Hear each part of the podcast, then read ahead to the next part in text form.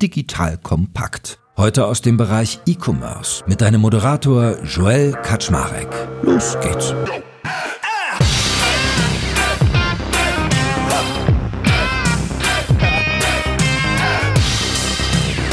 Hallo Leute, mein Name ist Joel Kaczmarek. Ich bin der Geschäftsführer von Digital Compact und heute interviewe ich das Zentrum der Macht. So nennt er sich selbst bei LinkedIn. Er ist ein Freund, würde ich sagen, ein Kollege, ein Wissender, ein manchmal ein bisschen lustiger, frecher Kerl. Also man kann, glaube ich, viele Dinge über Alexander Graf sagen. Wir sammeln heute immer noch so ein bisschen, was noch alles dazukommt. Ich habe für mich so begonnen, dass ich Leute, die ich cool finde, von denen ich denke, dass sie eine ordentliche Haltung haben und coole Inhalte machen, auch mal so Reverse-Podcaste. Das heißt, ich frage sie, was sie eigentlich so tun, wo die so dazu gekommen sind. Habe mit dem Kollegen Westermeier angefangen und dann muss für mich der zweite Alex Graf sein, zumal uns auch schon ein langer gemeinsamer Weg begleitet und es mit Alex eigentlich immer lustig ist. Und heute werde ich ihn ein bisschen dazu fragen, wie läuft das eigentlich mit diesem ganzen Kassenzug Zone-Imperium? Was hat es mit diesem komischen E-Tribes auf sich? Ist er schon Millionär durch Spryker? Was investiert er eigentlich so? Also ich glaube, wir haben viele, viele Themen heute, lieber Alex. Freue mich, dass du da bist. Vielen Dank. Willkommen im Zentrum der Macht. Und das ist überhaupt gar kein Spruch, den ich auf LinkedIn verwende. Wo kommt das denn her? Am Telefon melde ich mich manchmal damit. Das ist ein schöner Icebreaker. Ich habe ich gerade gesehen, wenn man auf LinkedIn neben deinem Namen ist so ein kleiner Lautsprecher, da kann man draufdrücken und dann sagst du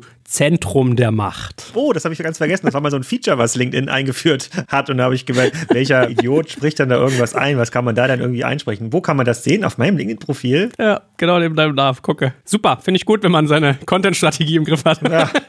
Ich finde das gar nicht. Ich schreibe mir das gleich mal auf. Gut zu wissen. Oh Mann, alles fällt einem auf die Füße. Man kann gar keine Scherze mehr machen im Internet. Sag mal, lieber Alex, das erste, wo ich ja mit dir gerne mal anfangen würde und musst du mal sagen, ob dir das zu intim ist. Aus was für einem Elternhaus stammst du eigentlich? Was machen deine Eltern? Mein Papa ist Pfarrer und meine Mutter war Krankenschwester im Osten und das war auch mein zweiter Berufswunsch, Pfarrer. Da hatte ich das Gefühl gehabt, man hat da keinen Chef, also keinen direkten zumindest. Man hat so seine Gemeinde, das ist eigentlich ganz cool, aber dann habe ich gelernt, dass man, wenn man Theologie studiert, auch ganz viel mit Sprachen machen muss und da habe ich gar keine Lust zu gehabt. Deswegen hat es für mich nur zum Betriebswirt gereicht. Also ein sehr klassisches, mittelständisches Elternhaus, würde ich sagen. Mit ostdeutschem Migrationshintergrund. Aber predigen und missionieren magst du doch bis heute noch, oder?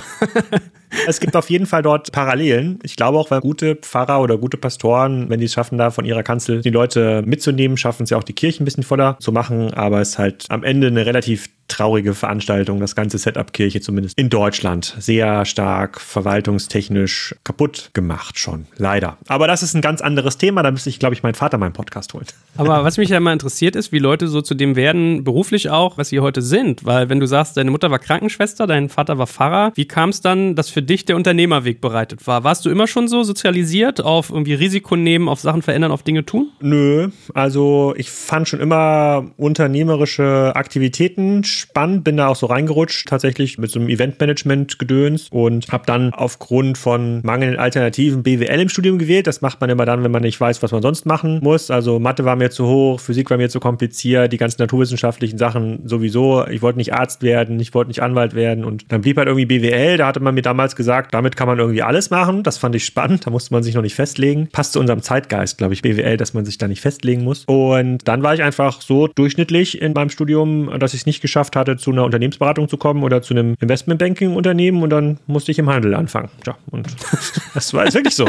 wirklich so. Ich habe richtig schlechte Bewerbungen geschrieben damals an BCG. Aber es hat funktioniert im Handelsumfeld. Ich war erst bei der Comdirect Bank tatsächlich im Business Development als Prakti und dann war ich bei Otto. Und damals war E-Commerce halt noch total irrelevant für die meisten. Und ich hatte aber zwischendurch auch eigentlich immer meine verschiedenen Projekte nebenbei. Also Eventfirmen, Webseitenfirmen, Forenbetreiber, Firma. Und deswegen war für mich eigentlich Otto eher so ein Ausflug in die Corporate-Welt. Den wollte ich unbedingt mal machen. Und dann bin ich wieder zurückgegangen ins Unternehmertum. Aber ich mache mir über wenig Sachen Sorgen. Also ich plane irgendwie nicht lange. Ich mache halt die Sachen, die mir sinnvoll erscheinen. Das hat sich dann damals schon in der frühen Unternehmerkarriere gezeigt. Alle kochen irgendwie mit Wasser. Man muss sich einfach nur selber mal drum kümmern und mal Dinge machen. Und dann passiert auch schon eine ganze Menge. Und das hat mir auch mein Umfeld erlaubt, damals dann bei Otto auch weiterzumachen, weil natürlich die Gehaltsgrößenordnungen im Handel so niedrig waren, dass es jetzt nicht total schlimm war, da jetzt ein Startup zu gehen. Also als ich dann 2011 dann zu Net Impact gegangen bin mit Tarek und noch ein paar Sachen nebenbei gemacht hat, war jetzt der Gehaltsverlust in absoluten Zahlen wirklich überschaubar. Und das ist natürlich, wenn du aus einem Investmentbanking-Umfeld kommst oder aus einem Consulting-Umfeld, wo du dann teilweise schon mit 100.000 Euro und einen Dienstwagen anfängst, ist das, glaube ich, schwierig, in ein Startup-Umfeld zu gehen, wo du auch mit 25.000 Euro auskommen musst im Jahr. Hm. Was würdest du denn eigentlich sagen, ist so deine Kernstärke? Was kannst du eigentlich richtig gut? Weil ich habe so ein bisschen das Gefühl, es gibt ja Menschen, die sind in der Schule irgendwie nicht gut, weil es irgendwie nicht ihr Ding ist oder im Studium. Also ich kann mir vorstellen, dass du so jemand bist, der sich so finden musste. Was ist so das eine Ding, was du richtig gut kannst oder vielleicht auch die zwei, drei? Da habe ich mir noch keine Gedanken drüber gemacht. Also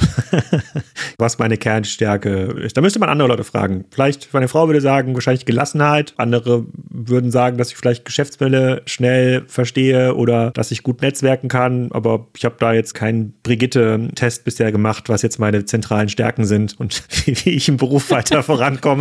Weiß nicht, wo kann man das denn machen? Da hast du doch bestimmt so einen Testanbieter, wo man das machen kann, oder? Gerade neulich habe ich wieder hier, es gibt doch dieses 12personalities.com oder sowas oder auch de, da kannst du dir so deine Persönlichkeiten rausdingstern lassen. Oder wenn du in einer Businessberatung gelandet wärst, dann hätten sie mit dir so Assessment gemacht, ob du der blaue, der rote, der gelbe oder der grüne Typ ah, das wärst oder so. Solche Sachen habe ich gemacht, aber das ist ja egal. Also, dann ist man der Gelbe ja, und dann esse ich trotzdem weiter Schnitzel in der Kantine. Also das ändert ja nicht viel.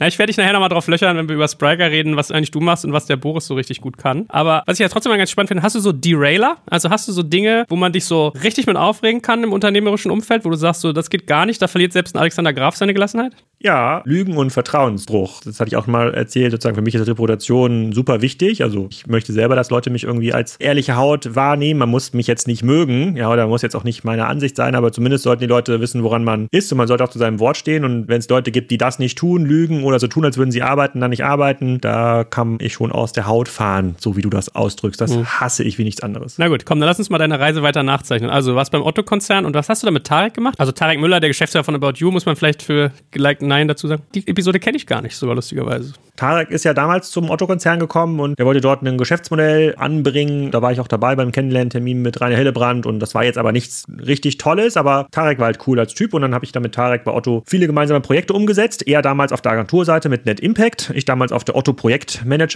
Sind einige Projekte rausgekommen, die glaube ich für Otto einen extrem positiven Impact hatten über lange Zeit. Also wir haben sowas nachgebaut wie Sistrix zum Beispiel intern für Otto und noch ein paar andere coole Sachen gemacht und so ist ja Tarek auch mit dieser Otto-Kultur in Kontakt gekommen und konnte das ein bisschen kennenlernen. Und dann haben wir zusammen weiter Net Impact aufgebaut. Das ist eine klassische Softwarebude. Ja, machen Online-Shops und Webseiten und Intranets. Und aus dem Business ist ja dann auch About You entstanden, dann zwei Jahre später. Insofern verbindet mich mit Tarek schon eine sehr lange Reise. Jetzt mittlerweile fast 14 Jahre. Und ich meine, heute wird er ja gefeiert. Ich habe gerade irgendwie einen, ich glaube, Spiegelartikel habe ich ihn gerade gesehen. Er macht alles anders, der Macher und so weiter und so fort. War seine Anlage damals schon zu sehen und habt ihr euch auch gegenseitig gepusht? Ja, also ich habe relativ viel von Tarek gelernt. Ich weiß jetzt nicht, ob er viele Sachen von mir gelernt hat. Wahrscheinlich, wie man bessere Folien baut und Business Cases irgendwie darstellt, das sicherlich schon. Aber ja, das war schon damals zu sehen. Der Spiegelartikel ist leider ziemlich daneben, wie ich finde. Dann hat irgendjemand geschrieben, der Leistungskultur in Unternehmen offensichtlich nicht gut findet, weil darum geht es ja in diesem Artikel, dass in einem Umfeld wie About You, wenn man dort bereit ist, viel zu leisten und auch die extra Meile zu gehen, dass man dort extrem gut und schnell vorankommen kann als Karrierebeschleuniger. Und wenn man aber das irgendwie nicht kann oder das irgendwie nicht passt, auch dann wieder raus ist. Und ich glaube, das ist nun mal der Preis, den man bezahlen muss bei schnell wachsenden Unternehmen. Das geht nun mal nicht mit 9 to 5. Und der Journalist, der das geschrieben hat, hat das sehr negativ, also meine Wahrnehmung, hat das sehr negativ ausgedrückt. Und das finde ich sehr unfair, aber ja, wenn du versuchst, was Madiges zu finden, dann findet man am Ende des Tages auch immer was. Und für ihn war es halt die Leistungskultur. Aber Tarek hat oft Sachen hinterfragt. Das ist halt dieses First Principle Thinking, was jetzt auch durch Elon Musk und viele andere bekannt geworden ist, dass man eben nicht Sachen hinnimmt, sondern wirklich sich überlegt, kann das eigentlich sein? Machen diese Vertragsparagraphen hier tatsächlich Sinn? Ist dieser Business Case wirklich korrekt gerechnet oder wenn er nicht 50 Sachen vergessen? Warum sind hier irgendwie fünf Leute, die hier für das Thema Content eingeteilt sind? Was machen die eigentlich den ganzen Tag? Zeig mir doch mal irgendwie das Ergebnis. Das geht doch bestimmt viel besser.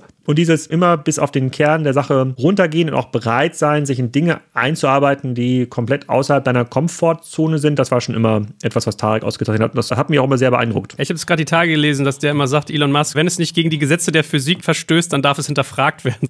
Also, aber es geht ja um dich. Wir wollen ja dich heute kennenlernen. Was war denn für dich so die Reise weiter? Weil, also wenn du sagst, ihr habt Shops früher gebaut, ich habe mal gelernt, Dienstleister, die müssen immer dienen und leisten. Das ist ja auch irgendwie ein schmerzhaftes Geschäft teilweise. Was hast du so mitgenommen? Wie hat sich das weiterentwickelt für dich? Erstmal haben wir ja relativ viel versucht, auch selber zu gründen im Rahmen dieser Dienstleistungsgeschichte. Wir hatten immer gedacht, wir verdienen jetzt Geld mit irgendeinem Kunden wie Otto oder dem Bauer Verlag und dieses Geld können wir ja einsetzen, um Startups zu gründen. Und für ein Startup braucht man ja nur drei Sachen: einen Entwickler, einen Vertriebler und jemand, der Online-Marketing macht. Und dann kann man ja jedes Thema bearbeiten, was man will. Und das sind ja Ressourcen, die liegen ja in so einer Agentur irgendwie vor. Und daraus sind auch verschiedene Projekte entstanden, unter anderem V-Stores und auch Dinge, die es heute noch gibt. Folienknecht zum Beispiel gibt es auch noch. Gehört jetzt nicht mehr Net Impact, das ist quasi alles an andere Leute dann gegangen irgendwann. Und das war aber schon ganz witzig, dass wir dann schon relativ schnell lernen konnten, wo ist eigentlich unser Limit und wo ist eigentlich die Grenze zwischen einem Dienstleistungsbusiness und einem Startup-Business. Und das war ja dann auch der Kern der Frage, als es dann losging mit About You. Da war ja Net Impact slash eTribes der Dienstleister, der dieses Projekt inkubiert hat. Das war eigentlich ein Beratungsprojekt, bis dann irgendwann Otto gesagt hat, wir brauchen jemanden, der das dann irgendwie leitet. Lass doch mal einen Geschäftsführer suchen. Und dann haben die quasi ein halbes Jahr irgendwie einen Geschäftsführer gesucht und viele Leute interviewt. Das war so 2012. Ich glaube, 2013 ist er offiziell gestartet. Das musste 2012 gewesen sein. Da waren so die typischen Verdächtigen dabei und irgendwann meinten sie dann auch so, ja, das muss aber eigentlich so ein Typ sein, der so agil ist und auch ein bisschen Technik kann und Business kann. Eigentlich so ein Typ wie Tarek müsste das sein. Tarek, kennst du nicht so einen Typ wie Tarek? Und dann war es so, aber warum machst du das denn nicht selber, Tarek? Und so hat sich das dann entwickelt. Und dann haben wir dann gesagt, ja, okay, lass Tarek das machen und lass die Entwickler darüber gehen, aber Nils Seebach und ich, wir haben ja keine Lust so. Wir kamen ja gerade aus dem Corporate Environment und jetzt noch so ein Corporate Startup-Ding zu machen, was sehr oft sehr limitiert ist durch die Kontrollstrukturen, die Konzern auswirkt. Da hatten wir keine Lust zu. Dann haben wir dann E-Tribes weitergemacht und Net Impact ist dann aufgegangen in About You. Also wir haben schon echt eine Menge gelernt in diesen Jahren, wo wir da sehr aktiv waren mit Net Impact zwischen 2011 bis dann zur About You-Gründung 2013. Meine Güte, haben wir eine Menge verrückter Sachen gemacht.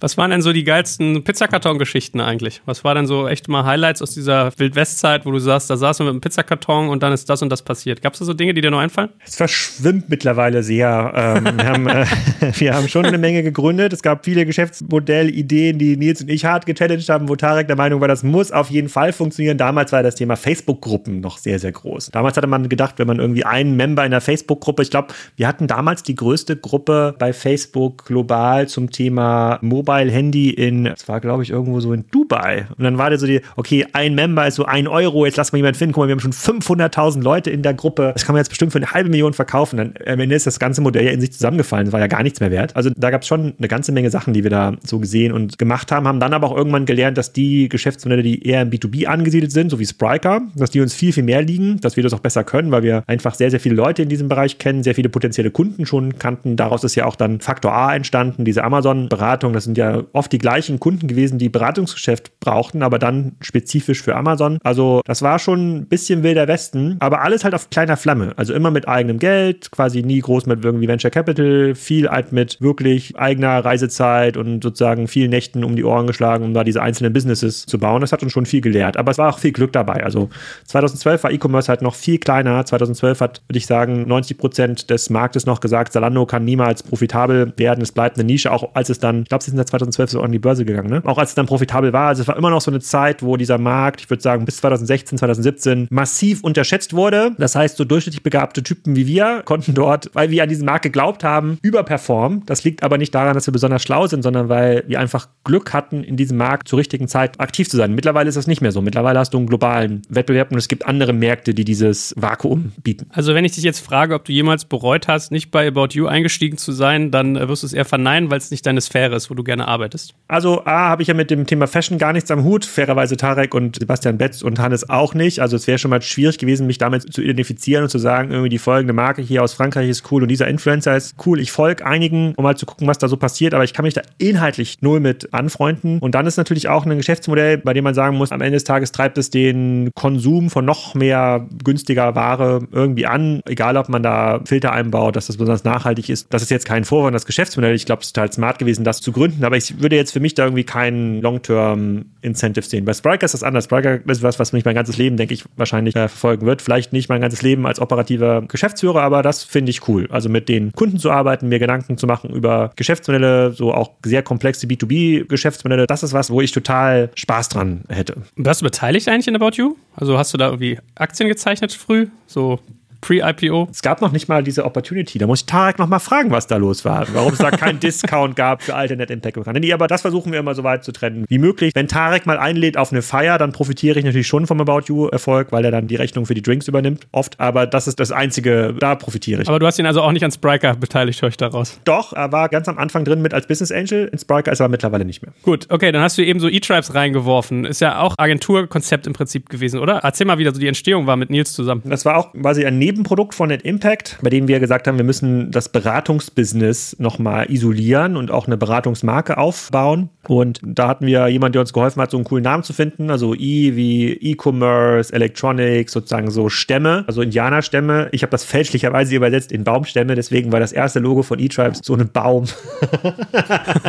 der hat relativ lange gehalten, war aber relativ günstig. Bei irgendwie 99logos.com oder was das damals gab, konnte man irgendwie 20 Dollar zahlen. Da hatten wir das Logo. Als wir es gegründet haben, dann auch nach der Gründung von About You, war der Fokus immer ein sehr operativer Berater zu sein. Also Leute, die mit operativem Background, mit Gründungserfahrung anderen Unternehmern, Unternehmen dabei helfen, im E-Commerce zurechtzukommen. Möglicherweise auch mal Sachen zu inkubieren. Nicht so sehr PowerPoint-lastig, sondern wirklich sehr, sehr mal zusammen irgendwie rausfinden, wie macht man eigentlich ein Barcamp, wie beteiligt man sich an Startups, so welche Geschäftsmodelle funktionieren eigentlich für einen Pharmakonzern und das jetzt nicht für ein Viertelmillionen-Projekt, sondern dann eher auf kleiner Flamme im fünfstelligen Bereich. so haben wir angefangen und haben das dann auch weitergeführt bis 2014 und dann erst erstmal geparkt, als wir dann Spiker gegründet hatten und hatten dann mit Fabian Fischer einen externen Manager eingesetzt und auch Anis Doschek, die konnten sich dafür begeistern. Und das ist sozusagen auch ohne Nils und meine direkte Beteiligung ist das super weitergelaufen. Ist mittlerweile eine der größten Digitalberatungen, immer noch mit dem gleichen Anspruch, also Leute mit operativer Erfahrung, also viele Gründer, viele ex quasi operative Manager aus Unternehmen, die dort ja Mittelständler bis Konzerne bei der digitalen Transformation beraten, oft hinsichtlich E-Commerce. Also es ist quasi eins zu eins geblieben. Und auch das war, glaube ich, einfach ein glückliches Timing. McKinsey und BCG haben dieses Thema immer unterschätzt, haben auch sehr schlechte Arbeit teilweise abgeliefert in diesem Bereich. Also wir waren oft involviert im Quality Check, zum Beispiel von M&A-Projektideen, wo Konzerne gesagt haben, guck mal, wir haben hier ein Pamphlet von McKinsey, die haben sich ja Folgendes angeguckt, das ist irgendwie deren Empfehlung und dann haben wir das dann sozusagen mal angeguckt und meinen, ja, guck mal, aber 80 Prozent der Annahmen sind irgendwie falsch und das Business, was die hier vorschlagen, das ist totaler Quatsch. Das verstehen die doch selber gar nicht. Und das war für uns einfach, weil wir irgendwie drin gesteckt haben in diesem Business und somit konnten wir uns eine relativ gute Reputation erarbeiten, sehr, sehr schnell. Klar schafft man es quasi nicht, diese Markenbekanntheit und diese Glaubwürdigkeit von einem McKinsey sofort in allen Chefetagen durchzusetzen, aber mittlerweile ist das Projekt E-Tribes auch fast zehn Jahre alt. Ich weiß nicht, wann die Gründung war. Januar 2011 lese ich gerade auf Lies Genau, Profil. und dieses Durchhaltevermögen hat sich ausgezahlt. Ich glaube, es wird in den nächsten zehn Jahren sozusagen wahrscheinlich in Kerneuropa die größte Digitalberatung werden, weil die Marke cool ist, weil die Leute da extrem cool sind und äh, mittlerweile ist Nils da ja auch wieder zurückgegangen, macht das dann zusammen mit Fabian Fischer. Das Feedback der Kunden ist super, ist jetzt auch ein bisschen teurer geworden, muss man sagen. Die machen jetzt auch sehr schöne Folien, aber immer noch mit operativem Anspruch. Aber das ist so tatsächlich entstanden aus der Entscheidung heraus, eben nicht bei About You mitzumachen, sondern sich darauf zu fokussieren, weiterhin in diesem Beratungsgeschäft aktiv zu sein. Und dann nicht so sehr in der Umsetzung, Webseiten und Intranets oder Online-Shops irgendwie auf Basis von Magento oder Shopware, sondern wirklich in der Beratung. Ja. Aber hast du so einen Tipp von Unternehmer zu Unternehmer? Wie hast du es geschafft, da Leute zu finden, wie den Arne, was du zum Beispiel auch gerade meintest, wo du sagst, du rekrutierst jemanden und der lebt es trotzdem mit dem gleichen Herzblut wie du und hat so den gleichen Qualitätsfaktor auch drin. Ich finde das unglaublich schwer. Ist es auch. Wir haben natürlich viel gelernt mit diesen vielen Gründungen, die wir bei Net Impact gemacht haben, 2011, 2012, 2013, wo wir teilweise auch externe Teams oder Leute aus einem Netzwerk eiert haben. Und das einmal gemacht zu haben und zu verstehen, was sind eigentlich die wesentlichen Skills und wie müssen die ticken und wie kann man da auch in so einer Shareholder-Funktion positiv auf einwirken, das haben wir da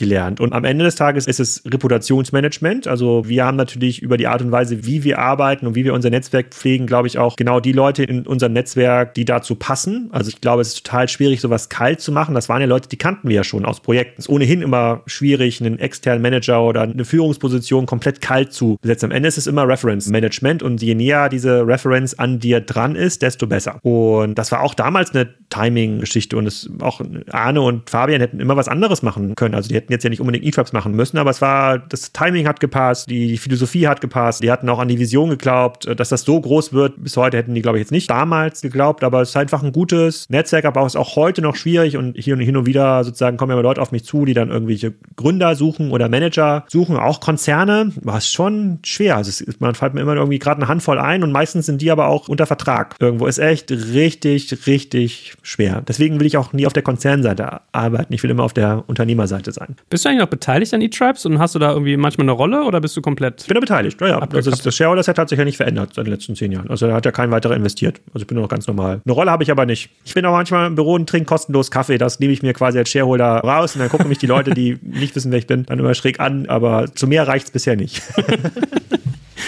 Chief Coffee Officer. Genau. Ja, aber die haben so ein geiles Büro gerade okay. in Hamburg. Deswegen ist das, äh, da bin ich ganz gerne. Das ist ein bisschen neidisch. Mega neidisch. Das ist, glaube ich, das schönste Büro in Hamburg gerade. Gut. Und dann kam irgendwann das Kapitel Spriker. Nils ist auch als Co-Founder führt er sich selber von Spriker. Wie war so die Genese, die Entstehung? Ich weiß, es ist ja auch so in dem ganzen Project A-Umfeld entstanden. Ich erinnere mich noch, als Florian Heinemann seinen ersten Fonds aufgesetzt hat, meint er zu mir, ja, du hier, Spriker, das könnte noch ein großes Thema werden. Würde mich nicht wundern, wird es hier so einen relevanten Teil unseres ersten Fonds irgendwie zurückzahlt. Und damals war das noch diese Zeit auch, als Rocket sein Alice Bob, glaube ich, gebaut hatte. Hier seinen E-Commerce-Shop. Also da war noch groß immer ein Thema mit, welche Architektur nutzt du, Magento versus Eigenbau und so weiter. Aber nimm mich mal an die Hand. Wie war die Entstehung von Spriker? Aus einem Podcast heraus, ich glaube, das habe ich schon irgendwo erzählt. Also Nils und ich hatten schon ein relativ liquides Beratungsgeschäft aufgebaut mit E-Tribes, sondern ich hatte damals schon mit Podcasts angefangen und es war der Podcast, den ich mit Florian Heinemann aufgenommen habe, ob es Sinn macht, ein weiteres Salando zu starten. Wann war das denn? 2013. Das war so während der About You Gründungsphase, glaube ich. Und dann meinte ich zu Nils, naja, lass doch mal mit Project A reden. Die haben ja coole E-Commerce-Projekte gemacht und daraus irgendwie so eine E-Commerce-Technologie zu bauen, macht doch irgendwie mega Sinn, weil unsere ganzen Kunden auch was viel agileres suchten. Also wir wurden von Kunden angesprochen, ob wir nicht zusammen mit Project A für die ein E-Commerce-Business bauen können. Und dann hatte ich Florian danach dem Podcast gefragt, sag mal, wie sieht denn das bei euch aus? Wir werden hier von dem Verlag angesprochen und von dem Konzern und wie guckt ihr auf das Thema Dienstleistung? Ihr könnt ja wahrscheinlich nicht einfach als Venture Capital Fonds Dienstleister sein. Würde es nicht Sinn machen, diese Technologie in ein Startup auszulagern und daraus quasi ein Business zu machen? Und das war erstmal nur eine offene Frage und daraus ist dann tatsächlich Spriker entstanden, weil das Timing gut war. Also 2014, als wir gegründet haben, war das Thema B B2C E-Commerce-Geschäftsmodelle nicht mehr so heiß. Also es war jetzt nicht mehr das Ziel von Project A, ein weiteres Tirendo zu gründen oder einen weiteren Shop für irgendwie Küchengeräte oder so. Sondern die meinten, ja, das könnte irgendwie funktionieren. Hatten wir bisher noch nicht so richtig gedacht, aber Nils und ich und äh, Boris kamen dann auch ein paar Wochen später mit dazu, hatten irgendwie ausreichend Expertise im Enterprise-Business, also Enterprise-Projekte und Software-Projekte. Project A hatte ein Team, mit dem man starten konnte. Deswegen ist es auch in Berlin gestartet und nicht in Hamburg zum Beispiel, weil wir oft das Tech-Team am Anfang sehr stark zurück zurückgegriffen haben. Und dann haben wir gesagt, lasst mal eine neue E-Com-Technologie machen. Und aus einer Agentur-Gründersicht ist das immer der natürliche Pfad. Ne? Boris war ja quasi auch Agenturgründer und Agenturgeschäftsführer, wir auch. Und wenn du in einer Agentur bist, das waren ja so mittelständische Agenturen dann, ne? mit 100 Leuten irgendwie oder 60 Leuten, du willst eigentlich immer auf der Software-Vendoren-Seite sein, weil du fühlst dich ja immer als derjenige, okay, der Kunde will jetzt irgendwie Spriker oder Magento machen oder VTEX und jetzt muss ich es irgendwie anwenden. Eigentlich wäre es doch viel cooler, wenn man auf der Software-Vendor Vendor-Seite steht. die ganzen Probleme, die man als Agentur hat, gibt es doch da gar nicht. Stimmt leider nicht, dachte ich erst auch.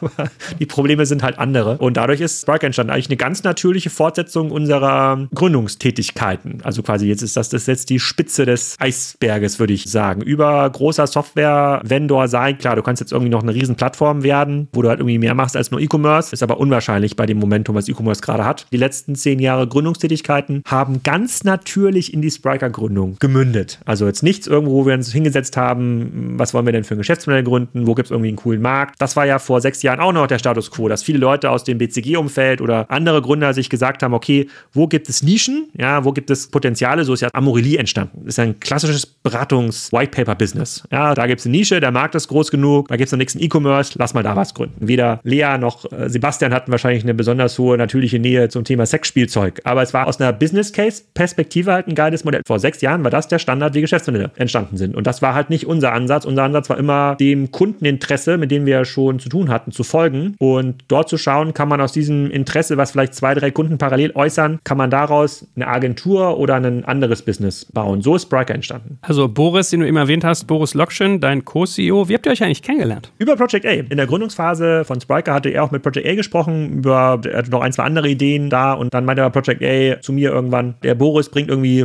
super viele komplementäre Fähigkeiten mit, die sie irgendwie gerne noch in dieser Gründung sehen würden. Und dann habe ich Boris im Schweinske im Hauptbahnhof Hamburg getroffen auf ein Bauernfrühstück. Und genau, dann hat es eigentlich sofort gepasst. Also wir haben wirklich sehr, sehr unterschiedliche Fähigkeiten und dann haben wir das zusammen aufgebaut. Wie funktioniert ihr beide? Also ich kenne ja Boris ganz gut. Ich verbringe ja viel Zeit mit ihm. Der ist ja, im Englisch sagt man, glaube ich, immer so ridiculously successful, ja. Unfassbar gut in vielen. Also als Manager in so einem schnell wachsenden Unternehmen mhm. hat er, glaube ich, echte Skills, vor allem auch so völlig schmerzbefreit. Wenn er mir erzählt, dass er teilweise bis zwei Uhr nachts arbeitet, ihm die Frau nur die Pizza unter der Tür durchschiebt oder er beim Joggen noch Calls macht und und so. Also ist so einer der most hardworking people, die ich kenne. Wie funktioniert ihr aber beide miteinander? Seid ihr befreundet oder seid ihr trotzdem distanziert? Was sind so die Stärken des jeweils anderen? Wie funktioniert euer Sparring? Da wäre ich ja mal neugierig. Ja, die Rollen verändern sich natürlich über die Zeit. Ne? Spriker ist jetzt ja sieben Jahre alt und das stimmt auch so. Boris ist tatsächlich einer der most hardworking people, die ich kenne, muss man aber auch sein und er hat auch diese Fähigkeit, im First Principle zu denken. Er ist, man würde sagen, ein bisschen relentless, weil er tatsächlich Dinge auch hinterfragen kann, von denen er letzte Woche noch mega überzeugt war und sagt, das ist eigentlich das Beste, was wir machen können. Aber er ist bereit, selber einzusehen oder auch selber zu erkennen, ist eigentlich falsch, wir müssen das ganz anders machen. Und Leute, die diese Fähigkeit haben, so wie sie Boris hat, habe ich bisher ganz, ganz selten kennengelernt, weil meistens verliebst du dich dann doch in eine Idee und irgendwie ein Muster und in irgendeinen Prozess, verteidigst den dann auch und das ist ganz normale Psychologie. Und das immer wieder zu hinterfragen, auch global zu hinterfragen, immer bereit zu sein, das Team mitzunehmen und dem wieder zu sagen, ja, das stimmt schon. Eigentlich hätten wir das so nicht geplant, aber wir müssen es jetzt machen. Es ist das Richtige. Das ist auch ein großer Teil der Spriker-Kultur geworden. Also das sagen wir auch unseren Leuten. Es geht immer darum, dass wir bereit sein müssen, den Status quo zu hinterfragen, dass wir bereit sein müssen, immer das zu tun, was für die Kunden jetzt richtig ist. Wir sollten nicht in eine Phase übergehen, wo wir jetzt so einen Fünfjahresplan machen und dort irgendwie Produktplanung nächsten fünf Jahren machen, sondern wir sollten eigentlich immer über Kapazität Dinge tun, die für den Kunden relevant sind oder jetzt für unsere Market Expansion relevant sind. Und als Boris einer der ganz, ganz wenigen, der wirklich in der Lage ist, das auch so zu exekutieren. Und in der Anfangsphase hatten wir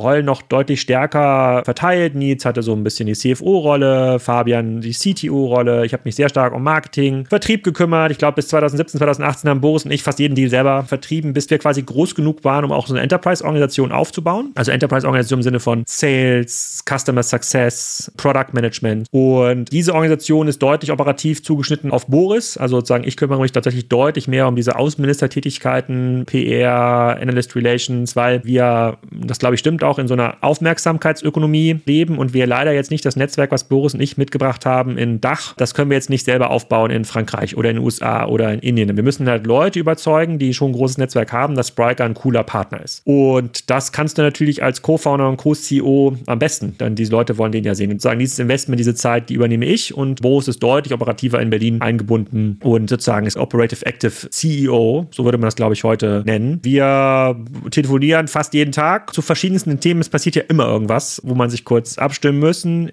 In dieser relativ wilden Zeit oder in dieser Hyperwachstumsphase haben wir jetzt aber nicht Gelegenheit, irgendwie oft alleine essen zu gehen oder in Urlaub zu fahren. Das schaffen wir vielleicht einmal im Jahr, ja, wo wir wirklich mal einen Tag nehmen und so ein bisschen reflektieren können und ein bisschen gemeinsam planen. Passiert einfach so viel, was gemanagt werden muss, wo Momentum entsteht. Wir haben nicht das Gefühl, dass wir jetzt hier gemeinsam Strategien planen müssen, sondern wir haben den Luxus, dass dieses Momentum, was in unserem Markt entsteht, sehr stark auf uns zuläuft und das müssen wir nur gut einfangen und auch gut für uns nutzen. Aber auch ich bin ein großer Fan von Boris. Seid ihr Freunde oder habt ihr professionelle Distanz zwischen euch?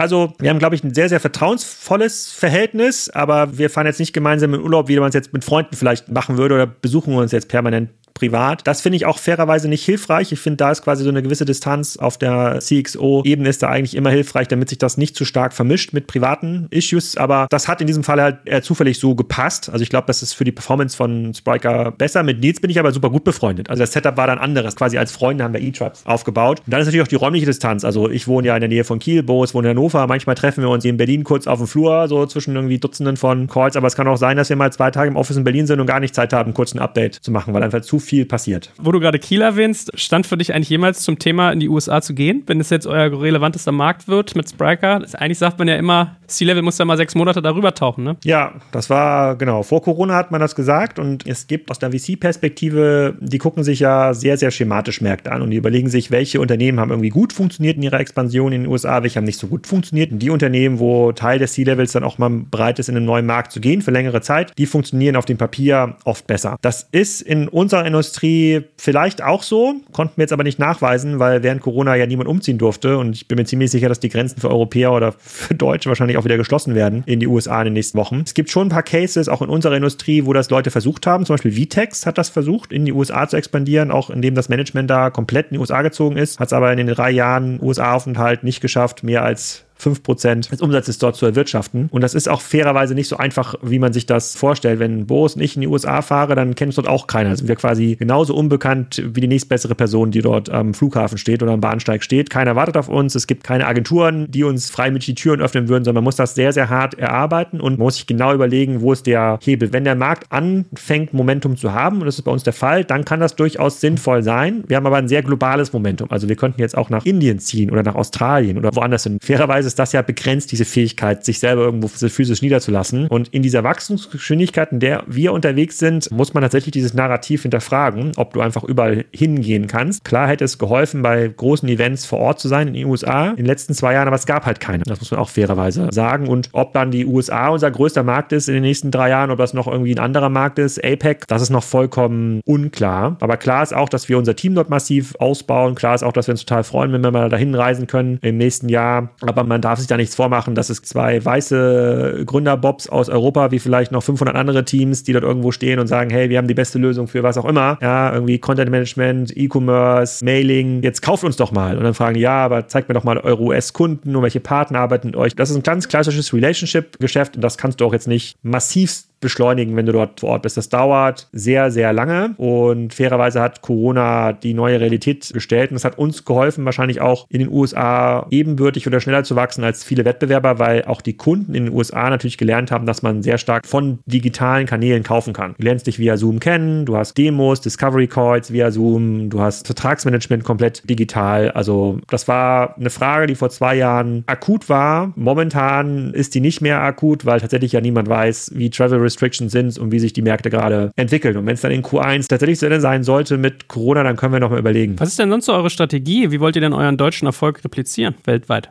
Indien, Dubai, USA. Das Wachstum im E-Commerce kommt ja aus mehreren Kanälen. Das einmal du natürlich Unternehmen, die schon irgendwie vorher E-Commerce-Lösungen hatten. SAP Hybris, Intershop, Salesforce, also klassische monolithische Lösungen, die für neue Anforderungen nicht mehr ausreichen. Und die Unternehmen wissen das auch mittlerweile und suchen dann einen Ersatz in dieser neuen Kategorie, die dann für dieses Thema Composability steht und Headless. Und da sind wir einer der Marktführer oder auch so ein VTEX aus Lateinamerika oder auch Elastic Pass teilweise in den USA. Die gucken sich dann diese Lösung an und dann hast du halt ganz viele Unternehmen, die jetzt anfangen, in das Thema digital einzusteigen. Also oft auch B2B-Unternehmen, Konzerne, die sagen, wir wollen unsere Vertriebskanäle digitalisieren. Und die sind natürlich jetzt mit so einem klassischen Online-Shop oder so einfachen B2C-Lösungen wie Salesforce oder Magento oder Commerce Tools, da kommen die halt nicht weit und sagen sich, wir brauchen Lösungen, die auch deutlich komplexere Use Cases abbilden und die reden da mit uns. Und da gibt es tatsächlich viel globales Momentum und dadurch, dass wir mittlerweile auch in der Analysten-Szene Szene relativ gut verdrahtet sind und auch im Gartner Magic Quadrant natürlich den größten Sprung gemacht haben von allen Vendoren, ist es jetzt, wenn du der indische CDO bist von irgendeinem Distributionsunternehmen und du dir neue Lösungen anguckst, gibt es auf globaler Ebene vielleicht fünf und einer davon sind wir. Und dann wird er sich irgendwann melden oder einen Partner anrufen und so kommt das Wachstum zustande. Das kommt nicht zustande, weil er irgendwie einen englischsprachigen Podcast mit mir hört und dann sagt, oh, der Alex, der sagt aber schlaue Sachen im E-Commerce. Mit dem muss ich mal reden. Der macht ja auch irgendwie Spriker. Also so kommt das Wachstum nicht, sondern tatsächlich über ganz klassische B2B-Vertriebsaktivitäten. Das sind Analysten, das sind Agenturen, das sind Partner, das sind gute Kundenreferenzen, das ist ein gewisser Fokus im Produkt der bei uns Richtung Marktplatz und B2B sehr stark ausgeprägt ist. Und das ist für uns auch schwer zu prognostizieren. Also wenn ich mir so angucke, wie die Pipeline wächst und entsteht, gibt es irgendwie so Länder, von denen habe ich vorher gehört, aber weiß nicht. Weißt du, was der größte Getränkehändler in der Mongolei ist? Wahrscheinlich nicht. Ja, aber wahrscheinlich macht er auch irgendwie 5 Milliarden Umsatz. Und das muss man sich dann entsprechend angucken. Crazy. Jetzt tut es mir fast ein bisschen leid, jemanden zu fragen, der in Hamburg geschäftstätig ist als Hamburger Kaufmann, weil da redet man ja eigentlich über Geld nicht. Wie hat sich das für dich denn persönlich alles, was du tust, wirtschaftlich ausgezahlt? Also, soweit ich weiß, habt ihr, glaube ich, auch ein bisschen Secondaries vermutlich gemacht bei Spriker. Dann hast du ja irgendwie E-Tribes eine sehr potente Beteiligung. Du investierst ja auch selber mit deiner Wald- und Wiese Holding GmbH zusammen mit Tarek und ich glaube auch mit Nils, ne? Also ich schätze mal, dein Lebensabend ist eigentlich schon ausgesorgt, oder? Ja, klar, wenn man quasi den Aktienwert äh, sozusagen sieht, der Unternehmen schon, aber wir haben uns bisher nicht ausgiebig an dem Thema Secondaries versucht. Ich investiere auch nicht selber. Wir hatten das mal gedacht, deswegen, das war der Grund, warum wir Wald- und Wiese Holding mal gegründet haben, dass es total schlau wäre, so als drei Gründer aufzutreten und dann ganz viele Startups zu investieren, Angel Investments zu machen. Dann haben wir aber eigentlich gelernt, dass es total sinnvoll ist, sich zu fokussieren auf die Businesses, die wir machen. Also Tarek mit About You, Nils mit eTribes und ich mit Spriker. Und das jetzt quasi irgendwelche Investments nebenbei und sei es noch irgendwie fünf Calls im Monat, dass das so viel defokussiert und so viel Zeit wegnimmt, ja auch von den Leuten, die ja in unseren Unternehmen Zeit brauchen. Das macht einfach keinen Sinn. Und von einer reinen Finanzbetrachtung, wenn man mal quasi alle externen Kosten, Transaktionskosten mit einbezieht, ist es in der Regel auch schwierig, da eine Überrendite zu erzielen, wenn du selber Unternehmer bist in einem großen großen Unternehmen. Und Netzwerk und Wissen, was dann Grund ist für viele andere Business Angels, das bekommen wir natürlich auch so in unserem Business. Und ich telefoniere ja auch so und spreche auch so mit vielen Gründern. Das heißt, unser letztes Investment in Charles, da, was ja auch schon mittlerweile länger her ist, von Tarek getriebenes Investment, das war das letzte, was wir aktiv gemacht haben. Und klar, Tarek hat irgendwie so private Sachen, die er macht und Nils auch, aber grundsätzlich investieren wir nicht mehr. Wir kriegen viele Anfragen, aber für mich macht das, kann sein, dass das in ein paar Jahren anders ist, aber es macht keinen Sinn, in irgendwas anderes zu investieren. Ich glaube, ich bin ein guter Gründer, aber jetzt nicht zwingend ein besserer Investor als andere. Und darauf muss ich mich so ein bisschen fokussieren und das auch akzeptieren. Also mache euch jetzt keine dollen Aktiengeschäfte oder sowas, sondern es gibt so fünf ETFs, die irgendwie nicht sehr digital sind und darum kümmere ich mich gar nicht und ich weiß auch gar nicht, wie man sich in mein Depot einloggt und ich muss mich eher darum kümmern, dass die Spriker-Kunden happy sind. Deswegen ist das Thema jetzt persönlich Vermögensbildung für mich überhaupt nicht relevant. Ich habe auch keinerlei Vermögensbildungsziele. Ich will weder irgendwie eine Straße besitzen noch irgendwie eine große Megajacht haben. Für mich war es immer die Lernkurve und die Möglichkeit, coole Leute zu treffen und da sind wir jetzt ja in der Situation angekommen, wo wir jetzt mit vielen CEOs, Aufsichtsräten, spannenden Gründern reden können, mit denen wir irgendwie E-Commerce-Business machen. Also das kann ich schon noch ein bisschen aushalten. Also das ist jetzt nicht so, dass ich hier morgen mich irgendwie verwirklichen müsste. Und das Thema Rinderherde habe ich jetzt ja schon einmal durchgespielt, zehn Jahre lang. Ich weiß, wie man super Fleisch produziert und wie man das vermarktet. Und jetzt habe ich auch nicht mehr diesen Lebensabendraum, irgendwo in der Toskana einen Weinberg oder eine Schafherde und Büffelmozzarella machen. Das habe ich nicht mehr. Das musst du ja mal ein bisschen erzählen. Also ich weiß gar nicht, ob du das andauernd erzählst und alle Menschen wissen das oder ob ich das immer nur mitkriege. Also du wohnst bei Kiel auf dem Bauernhof und dein Schwiegervater, glaube ich, züchtet Rinder, oder? Ja, genau. Der ist gestorben letztes Jahr, aber wir haben zusammen Rinder gezüchtet, zehn Jahre lang. Und ich war da so der Hiwi, habe mich darum den Stromdraht gekümmert, um die Wasserversorgung und habe beim Thema Kastration auch hier und da mal mitgeholfen, weil du musst ja quasi aus den Bullen dann, damit die besser schmecken später, musst ja kastrieren. Und habe das quasi alles hautnah mitbekommen und haben das Glück gehabt, dass hier in der Nähe halt auch ein Landschlachter ist, der das Thema gut mittragen konnte und haben das dann lokal vermarktet, irgendwie an Freunde und dann teilweise auch in Restaurants in Hamburg und so und habe dann gesehen, was dahinter steckt, sowas zu produzieren und warum es auch so eine Art von Fleisch nicht im Handel gibt, kannst du heute nicht im Handel kaufen. Du hast keine Chance, lokal gezogenes Fleisch von Fleischrinderrassen in Deutschland zu kaufen. Außer du kennst einen Bauer, der das macht. Genau, aber seit dem Tod dann von meinem Schwiegervater haben wir das runtergefahren, haben jetzt keine Rinder mehr und machen noch ein bisschen Heu auf der Koppel. Was auch ein bisschen entspannter ist, weil wenn irgendwas ist mit Rindern, nachts ist irgendwie Strom kaputt und ein Rind steht auf der Straße, dann kannst du nicht sagen, kein Problem, ich mache mir einen Slot nächsten Samstag 9 bis 10, kümmere mich drum. Ist immer jetzt, ist immer sofort. Immer muss jemand raus. Und das war schon so ein bisschen halsbrecherisch teilweise. Wir haben es jetzt gemacht. Wenn man ehrlich ist, ist es auch nicht mehr so ganz en vogue, oder? Wenn man über Klima redet und wenn alle Leute vegan werden oder so, oder bist du da alte Schule?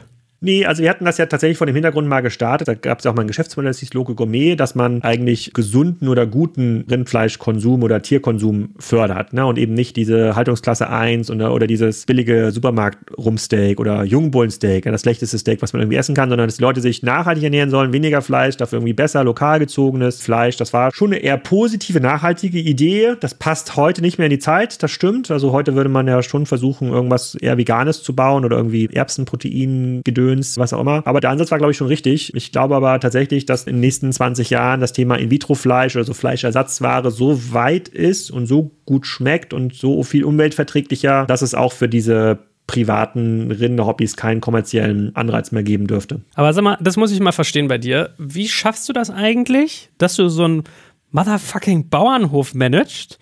Auf dem Land lebst mit den Travel-Distanzen, dann noch eine Familie mit Kindern hast und dann aber eigentlich Unternehmer bist, plus irgendwie noch, kommen wir auch nochmal gleich zu, ein bisschen Kassenzone drüber reden, noch irgendwie Medienstuff nebenbei machst. Also, wie kriegst du deine Zeit so hingebaut? Und ja, Corona, Remote, geht alles, bla bla, aber ich finde es trotzdem schon eine Leistung. Fokus würde ich sagen. Ich habe quasi keine anderen Hobbys außer meiner Arbeit und alles, was quasi darüber kommt, irgendwelche Networking-Events oder Dinge, die Zeit kosten, die mich jetzt aber quasi nicht voranbringen, dem, was unser Business irgendwie braucht, mache ich ja nicht. Und dann ist es oft so, dass Kinder natürlich sehr stark fokussieren. Du musst halt natürlich dann auch da sein für die und das führt dann dazu, dass du alle Nebentätigkeiten, die nicht sinnvoll sind, halt nicht machst. Und wenn man auf dem Land wohnt, dann hat man auch ein bisschen weniger Ablenkungen. Ich gehe ja samstags mit meinen Gummistiefeln raus und mache Laub, baue einen neuen Zaun, weil irgendwie neue Stromversorgung für den Schafstall, was auch immer. Also es sind so meditative Sachen. Und dann kann man das schon nebenbei machen. Das ist ja kein Bauernhof, wo man hier irgendwie 50 Rinder melken muss morgen. Also im Zweifel, wenn jetzt hier mal drei Monate niemand irgendwas macht, dann passiert ja auch nichts. Also die Ponys hauen nicht ab, die haben genug Wasser und Gras. Die drei Schafe, die noch rumlaufen, die sind, glaube ich, froh, dass der Hund sie nicht jagt. Alles machbar. Es ist eher wie so ein Parkspaziergang am Wochenende für die Leute, die in der Stadt wohnen. So ist das quasi als Bauernhof für mich. Das schafft man schon. Und trotzdem bin ich mal bestaunt, dass du auf dem Land lebst und klar, Corona hat es nachgelassen, aber man hat ja trotzdem oft, dass man irgendwie mit Teams in einem Meetings zusammensitzen musste, in irgendeinem Raum, idealerweise, weil manche Sachen gehen dann remote doch nicht so gut. Oder musst Geschäftskontakte treffen, da musst du mal zu dem Kunden da nach Niederauerbach, weil der irgendwie wichtig ist und so weiter. Also, das killt dich echt gar nicht, so diesen Travel manchmal? Doch, aber das hat sich jetzt ja alles durch Corona total entspannt erledigt. Vorher musste ich schon so drei, vier Tage die Woche unterwegs sein und manchmal um vier aufstehen, damit ich im sechsten ersten Flieger nach Frankfurt bekomme oder nach Amsterdam und da jemanden treffe für eine Stunde und heute kann man das einfach per Zoom machen. Ich hatte gestern zum Beispiel auch ein Board-Meeting von einem sehr großen Konzern in Deutschland, wo das ganze Board da war und ich war der Einzige, der eingewählt war, konnte mich aber damit rausreden, dass der Bordraum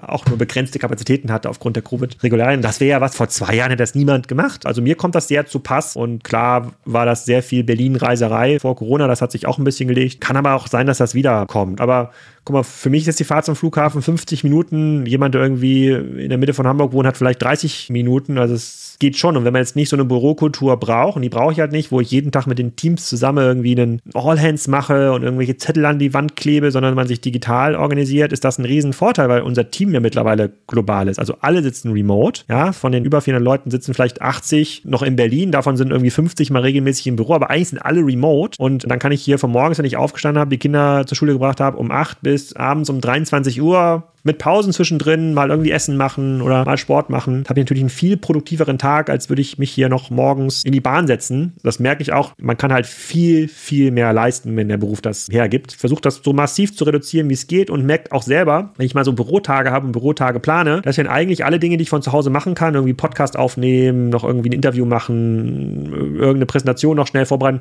mache ich lieber zu Hause und fahre dann für die zwei Stunden, wo ich Meetings habe, im Büro hin und bin dann auch wieder weg. Das funktioniert für mich am besten und es gibt Leute, Leute, die haben halt ein anderes Setup, das funktioniert für die besser. Boris zum Beispiel funktioniert auch extrem gut in Büros und hat natürlich viel Kontakt auch mit dem Sales-Team, die den direkten Kontakt brauchen. Aber in der modernen Remote-First-Kultur musst du, glaube ich, einen Großteil deiner Arbeit virtuell erledigen können, um wirklich leistungsfähig zu sein. Wenn du dann immer noch abhängig davon bist, in ein Büro zu fahren und Kanban-Board voll zu kleben, um das Gefühl zu haben, du arbeitest, dann läuft was falsch. Gut, da man ja immer sagt, ein Inlandsflug sollte so eine Podcastlänge sein, wir sind eigentlich schon drüber gefühlt. Aber eine Sache muss ich dir natürlich fragen: Kassenzone. Was ist das für dich und wie kam es dazu? Ist es so dein Passionsprojekt? Hatte das irgendwie einen strategischen Wert von Anfang an? Wie war das verortet? Äh, ja, hatte einen strategischen Hintergrund, weil wir es 2008 gegründet haben in der Hochphase der Web 2.0 Bubble. Habe ich mit Florian Hermsdorf gegründet und da konnte man an den Online-Diskussionen nur teilnehmen, wenn man selber auch Blogger war. Und dann konnte man so Backlinks machen zu Basic Thinking und zu Exciting Commerce und hat dann quasi ja nie unter die Blogs die Kommentare geschrieben, sondern hat im Rahmen eines eigenen Blogbeitrags geantwortet und so seine Sicht der Welt mitgeteilt. Und dadurch, dass wir bei Otto in so einer Research-Funktion waren und dort ja wirklich viele Daten hatten und spannende Sachen erzählen konnten, hat sich dann Kassen Kassenzone dort entwickelt und wir wollten irgendwie so einen Namen, der was mit Commerce zu tun hat. Also da war Warentrenholz.com war die zweite Variante. Also das, was man in der Kassenzone auf dieses Band legt, damit man nicht aus Versehen die Produkte von dem bezahlt, der hinter einem steht oder der vor einem die Produkte nicht klaut. Das ist ja so ein sehr deutsches Phänomen. So ist das Kassenzone entstanden und irgendwann haben wir mal angefangen, ich glaube im Rahmen der ersten K5-Konferenz, da hieß es noch nicht K5-Konferenz, das war so 2011, habe ich mal so ein Video aufgenommen mit Hubertus von MyMüsli mit dem Handy. Super schlechter Ton, super schlechter Sound und wollte so mal so zwei Minuten Videos, erklär mal dein Business machen. Das war auch so damals, weiß nicht, ob du dich erinnern kannst, das war so ein Ding, so alles in 90 Sekunden. Daraus sind dann Podcasts entstanden und ich habe erst nicht verstanden, warum Leute, obwohl man das bei YouTube gucken kann, das als Audio hören. Das hat für mich gar keinen Sinn gemacht, aber der Jochen von Exciting Commerce hat es auch gemacht. Dann meine ich, okay, dann mache ich jetzt auch so einen Soundcloud-Account und lade halt diese Dateien hoch und dann guck mal, was passiert. Und dann habe ich gesehen, huch, das gucken ja viel mehr Menschen als bei YouTube. Ich weiß bis heute nicht warum. Und daraus ist dann der Podcast entstanden, was ja mittlerweile auch der wesentliche Kanal geworden ist. Und der strategische Wert jetzt für Brand Awareness für Spriker oder damals auch für eTribe, der hat sich nebenbei entwickelt. Das war nie das Ziel. Mein Ziel war immer, mich mit coolen Leuten treffen zu können und mal die fragen zu können, wie funktioniert deren Business. Dazu gehören ja auch Leute, die auch in anderen Podcasts zu Gast sind. Ich kann es schon zuletzt, was war so der, der, der prominenteste Gast zuletzt? War vielleicht Marc Vielmann, ja, von der Vielmann-Familie. So, würde der sich zwei Stunden mit mir hinsetzen und über sein Business quatschen, wie das funktioniert, wenn ich jetzt nicht so einen Kanal hätte? Wahrscheinlich nicht. Oder Holger Blecker von Bräuniger.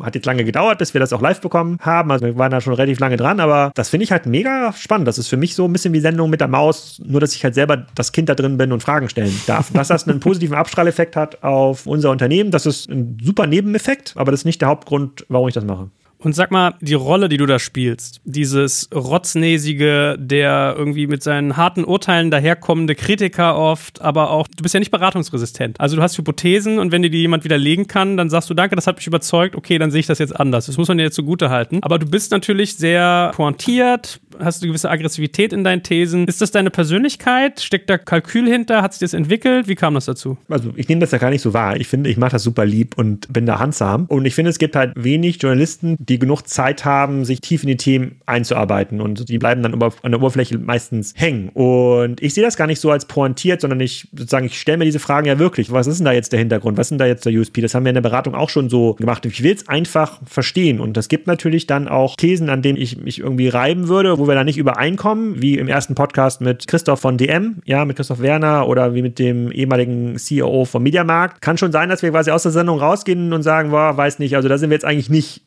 übereins gekommen. Aber es gibt halt schon viele Grundannahmen, bei denen wir uns irgendwie einigen und die Leute sind ja alle sehr erfolgreich. Viele von denen im Podcast sind ja sehr erfolgreich und das muss man auch einfach mal respektieren, dass das viele gestandene Unternehmer und Unternehmerinnen sind. Das finde ich schon beeindruckend. Aber ich rede privat ganz genauso. Also ich challenge auch irgendwie Freunde und fragt das genauso hart. Das wirkt vielleicht für einen Außenstehenden oft wenig empathisch, aber ich mache das aus so einer kindlichen Neugier heraus und versuche da auch freundlich zu sein. Ich sage ja jetzt nicht, sozusagen, dein ganzes Business ist scheiße, aber wenn es scheiße ist, sage ich das. Und dann versuchen wir das zu verstehen. Und ich glaube, das ist cool für die Hörer, weil es natürlich ist. Ich glaube, es ist auch cool für die Gäste, weil ich ja niemanden irgendwie versuche vorzuführen oder äh, versuche zu veräppeln und daraus irgendwie eine Hardcore-Headline zu machen und die sie sich dieser Diskussion stellen, profitieren in der Regel davon, weil sie natürlich dann auch die 10, 20.000 Hörer, die es dann hören, ja dann auch wahrnehmen. Und auch von den Hörern bekomme ich ja das Feedback, die stimmen mir eigentlich nicht zu, die stimmen eher dem Christoph Werner zum Beispiel zu. Und das ist ja für mich auch interessant, davon lerne ich halt. Deswegen glaube ich immer noch null, dass der stationäre Handel zurückkommt, aber wir bleiben dran. Ach naja, weißt du, ich meine, ich kenne dich ja ganz gut. Und ich habe manchmal so meine Momente, dass ich auch so denke, man kann deine Art und Weise manchmal auch echt damit verwechseln, es ist so ein suffisanter kleiner Kackarsch gerade, so, es wirkt halt ein bisschen arrogant, aber ich empfinde es gar nicht so. Also ich, du sagst ja zu mir manchmal auch echt harte Sachen, weiß ich noch. Du hast mich was von verarscht mit Instagram sei kein Business-Kanal, mit mir würdest du gar nicht reden, ich hatte doch keine Ahnung, das ist mir hängen geblieben.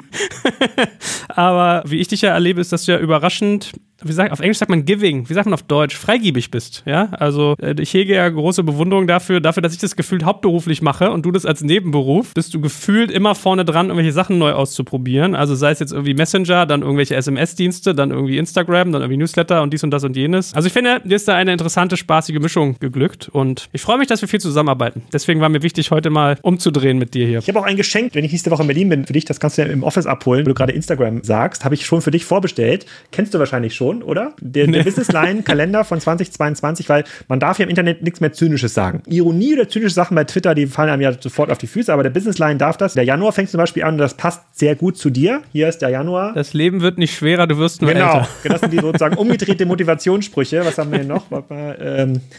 Die Liebe zu einem anderen Menschen ist auch immer ein Kostenfaktor. genau. Und das dürfen wir hier gar nicht vorlesen, aber ich kann mal ganz kurz schauen. Warte mal. Genau. Der Fuchs gilt als schlau, weil er auch am Nachts und am Wochenende arbeitet. Ich habe solche Sachen auch mal bei uns so in internen Slack-Channels gepostet und es ist wirklich erstaunlich, wie viele Leute das ernst nehmen. Ich hätte halt gedacht, dass Leute dieses Smiley-Emoji darunter machen und sagen, geiler Gag, aber es kam hin und wieder mal die Frage, so, was meinst du denn jetzt damit? Ich glaube, letztes Jahr habe ich gepostet, sei wie ein Adler, Adler arbeiten noch an Weihnachten. Und das haben, und das, und das haben Leute irgendwie sehr ernst genommen, weiß nicht. Aber ich würde mich freuen, deswegen finde ich Twitter cool. Bei Twitter kann man noch ein bisschen mit Zynismus leben, im Podcast ja auch, also mit Flo Heinemann oder in unserem Podcast, den wir mit Jochen Krisch aufnehmen, kann man manchmal auch so ein bisschen frotzeln. Es ist gar nicht böse gemeint, aber das ist ja auch so eine Typsache. Also ich glaube, wir können schon hier und da mal ein paar zynische Sachen machen, aber ich verstehe schon, wenn das manchmal falsch rüberkommt und dann Leute sagen, Alex ist doof. Hast du das als Problem manchmal? Hast du viele Leute, die dich irgendwie arrogant finden oder das zu ernst nehmen, was Egal. du sagst? Danke, charmant ausgeglichen. Ja, genau. Es gibt zwei Fehler im Leben, vermeide beide. ja, schenke ich dir, bringe ich nächste Woche ins Büro mit. Ja, dann müssen, müssen wir uns da kurz treffen. Sehr gut. Dann freue ich mich, dass du mir heute deine Zeit geschenkt hast, lieber Alex. Es hat viel Spaß gemacht. Ich hoffe dir auch ein bisschen. Ja. War aushaltbar, war? Ich fand es ganz schön. Ich weiß halt nicht, ich muss mal die Community fragen. Wir haben ja in Folge 300 mit Tarek ja auch schon so ein paar grundsätzliche Sachen gesprochen. Ich glaube, es kommen immer wieder mal neue Sachen rein, aber ich glaube, es ist auch so, wir leben ja quasi immer in diesen Geschichten so jeden Tag und haben das Gefühl, jetzt müsste sie jeder schon hundertmal gehört haben. Ich hoffe, das war nicht so und es waren auch ein paar neue Sachen dabei und bedanke mich hier für diesen Reverse-Podcast. Danke dir, hat Spaß gemacht. Danke fürs Zuhören beim Digital Kompakt Podcast. Du merkst, hier ziehst du massig Wissen für dich und dein Unternehmen heraus. Wenn du mit uns noch erfolgreicher werden möchtest, abonniere uns auf den gängigen Podcast-Plattformen. Und hey, je größer wir werden, desto mehr Menschen können wir helfen. Also erzähl doch auch deinen Kolleginnen und Kollegen von uns. Bis zum nächsten Mal.